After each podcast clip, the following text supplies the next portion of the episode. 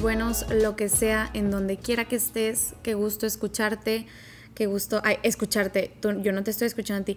Qué gusto que me escuches una vez más en este episodio.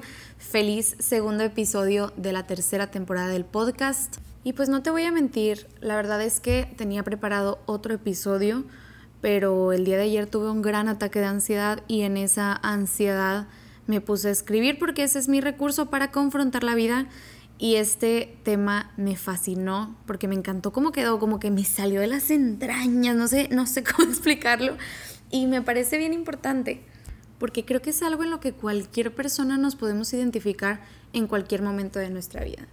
Este episodio se llama Salud mental también es poder hacerte responsable del papel que juegas en tu propio sufrimiento, porque aparentemente yo perdí la capacidad de hacer nombres cortos para este podcast, pero pues no podía acortarlo, me parecía como muy preciso, muy conciso y muy importante, así que vamos a dejarlo por ahí.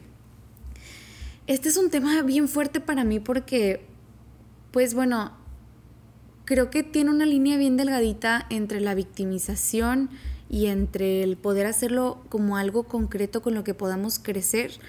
Este, vaya, todo lo que escribí, todo lo que pensé para este podcast lo hice pensando precisamente que que no vayamos a, caer en eso y pido una disculpa por adelantada si alguna de mis palabras suena a que, a que te estoy culpando por tu sufrimiento porque para nada es así y poco a poco te voy a ir explicando por qué no es así, pero cómo sí podemos hacer algunos cambios en nuestra vida para no ser cómplices de nuestro propio sufrimiento, como una clase de autosabotaje.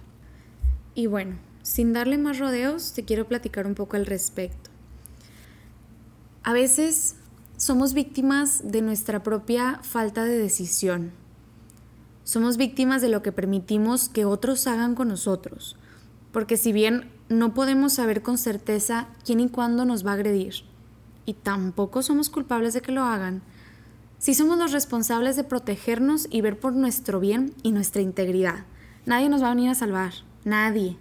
Esto no es un mundo de superhéroes de que esperes al príncipe azul, a supermamá, a superpapá, a la novia que te viene a salvar, ni a los amigos que te saquen del hoyo. Inclusive a veces en terapia los pacientes esperan que seamos nosotros los terapeutas quienes hagan los cambios por ellos o que les enseñemos a que estos cambios sean cómodos. Y les tengo una mala noticia de que no funciona así, porque si bien sí les vamos a ayudar en terapia con herramientas para que puedan enfrentar estas situaciones de forma menos pesada, cambiar siempre es incómodo. Renunciar a lo que nos lastima siempre es doloroso, sobre todo porque la mayoría de las veces las personas que nos lastiman son personas que amamos. Pero no importa cuánto les ames, no importa, por más amor que les tengamos, no podemos quedarnos. Si estamos viendo que evidentemente esas personas no nos dan el mismo valor que nosotros les damos a ellas. Y quedarnos ahí para que lo sigan haciendo no es culpa de nadie más que de nosotros. Y este es un tema feo porque a veces si no lo hablamos con cuidado puede irse a la línea de revictimizar a personas que son maltratadas y no es así. Nadie que sea maltratado es culpable de ello, porque también entendemos que hay situaciones en donde las circunstancias son extremadamente diferentes y complejas. Hay mujeres que son maltratadas con violencia física, económica, patrimonial, y corren un gran riesgo al irse de esos lugares o abandonar a ciertas personas. Para este tipo de situaciones también hay otras herramientas y otras prácticas específicas porque sí se puede salir de ahí. Pero entendemos que es un contexto bien distinto en donde no tienen la culpa tampoco si no han podido salirse de ese lugar. Esto que les platico va dirigido específicamente a teens, a veinteañeros, treintañeros o personas de cualquier edad quienes están aceptando estar con personas tibias que ni pasan ni dejan pasar, que están aceptando estar con amigos mierdosos que lo único que hacen es criticar, juzgar y lastimar y no ser el apoyo que a una amistad le corresponde ser. Y cuando digo que es importante hacernos responsables del papel que jugamos en nuestro sufrimiento, me refiero a que antes de autodiagnosticarte con depresión, te asegures de no estar rodeado de idiotas, porque nuestro contexto siempre moldea nuestra percepción de la vida. Estar con gente que no nos hace bien va a tener como resultado que no estemos bien. No es una gran ciencia de investigación emocional, no es un gran truco, es matemática simple. 2 más 2 son 4. No puedes pedirle a una rana que vuele. Lo cual me lleva eh, a un tema muy importante, en donde no puedes pedirle a las personas que cambien si ellas por sí mismas no tienen la intención de cambiar. Siempre es válido dar segundas oportunidades si así lo deseas, porque obviamente las personas nos pueden lastimar en algún momento. Todos en esta vida cometemos errores, no podemos hacernos los santos, nosotros también vamos a lastimar a alguien, nos vamos a equivocar y va a ser sin querer. Y merecemos una segunda oportunidad para cambiar, mejorar, asumir lo que hicimos. Y pues es algo base para cualquier tipo de relación y sana convivencia. El tema es cuando esto ya se vuelve una constante, como una dinámica que parece que la mayoría del tiempo nos sentimos más mal que bien en esos lugares y con esas personas. Especialmente cuando las cosas que nos lastiman ya se las hemos mencionado a esas personas antes. Porque una vez teniendo esa información, las siguientes veces que decidan actuar de esa forma de nuevo, es sabiendo que te lastima. De pronto se puede interpretar como si intencionalmente te estuvieran lastimando y si bien nadie es responsable jamás de cambiar a nuestra merced o con base en nuestras necesidades, pues esperaríamos que las personas que supuestamente nos aman puedan hacerlo, o al menos tomarlo en cuenta y poder negociar, explicar, entender, llegar a acuerdos. Sobre todo porque sé que tanto tú que me escuchas y yo que te hablo, haríamos justo eso por las personas que amamos, escuchar, entender y cambiar para no lastimar y no mereces menos que eso tú tampoco. Otro de los aspectos importantes en el papel que jugamos en nuestro propio sufrimiento es el tipo de contenido que, que consumimos, especialmente en redes sociales, porque Dios mío, cuánto he visto el daño que a muchas mujeres jóvenes y a muchos hombres jóvenes les ha hecho, por ejemplo, seguir en redes sociales a otras personas con cuerpos inalcanzables, en un estatus económico completamente diferente al nuestro, completamente diferente a nuestra realidad. Y esto puede ser un terrible y gran detonante para las personas que tienen, por ejemplo, un trastorno de la conducta alimentaria, dismorfia corporal o simplemente que haga que sientan una gran inseguridad al no poder tener una vida como la de personas que ni siquiera tienen realmente esa vida que muestran en redes.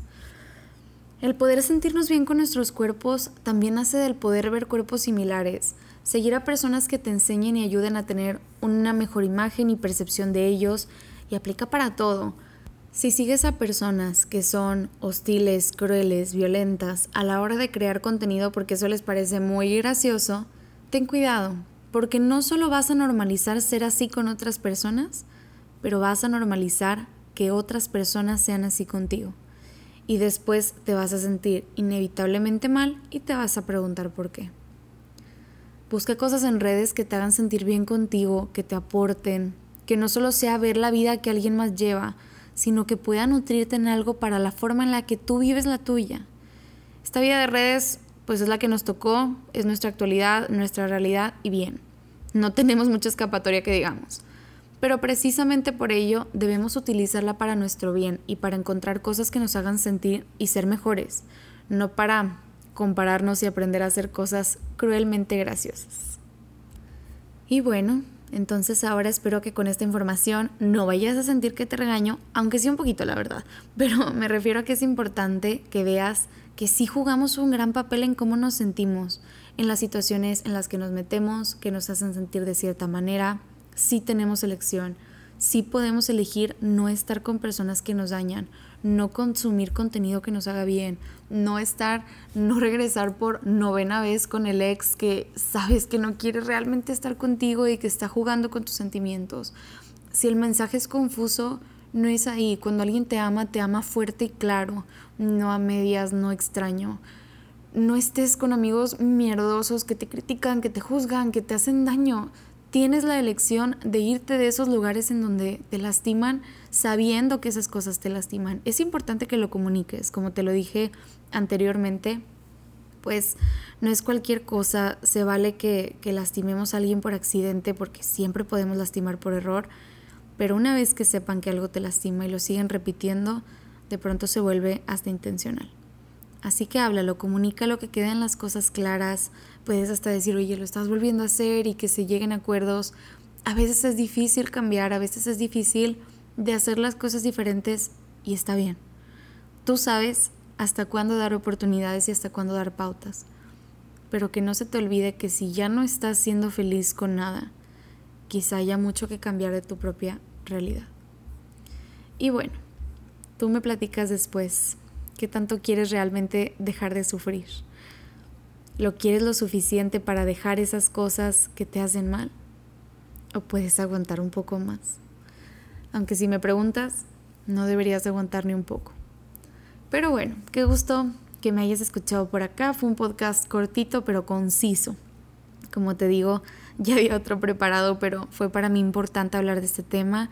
Espero que te sirva de algo, Espero que puedas entenderlo como un abrazo y un empoderamiento, no como un regaño ni, ni una revictimización ni nada por el estilo. Solo recordarte que eres la dueña de tu vida, el dueño de tu vida y que tú decides hasta cuándo y hasta dónde y con quién. Así que pues nada, acuérdate de seguirme en redes sociales. Mi nombre es Natalia Molina. Me encuentras como arroba psic de psicóloga punto Natalia Molina, Natalia con en Instagram y en TikTok y en casi todas mis redes. En Twitter me encuentras como Natalia Molina C, Natalia con. Y pues nos estaremos escuchando y viendo por acá. Me da mucho gusto, pues nada, que estés aquí. Para mí es de verdad un honor poder estar contigo en donde quiera que estés. Te mando un abrazo, te mando un besote y pues nada, platicamos el próximo. Quiero, bye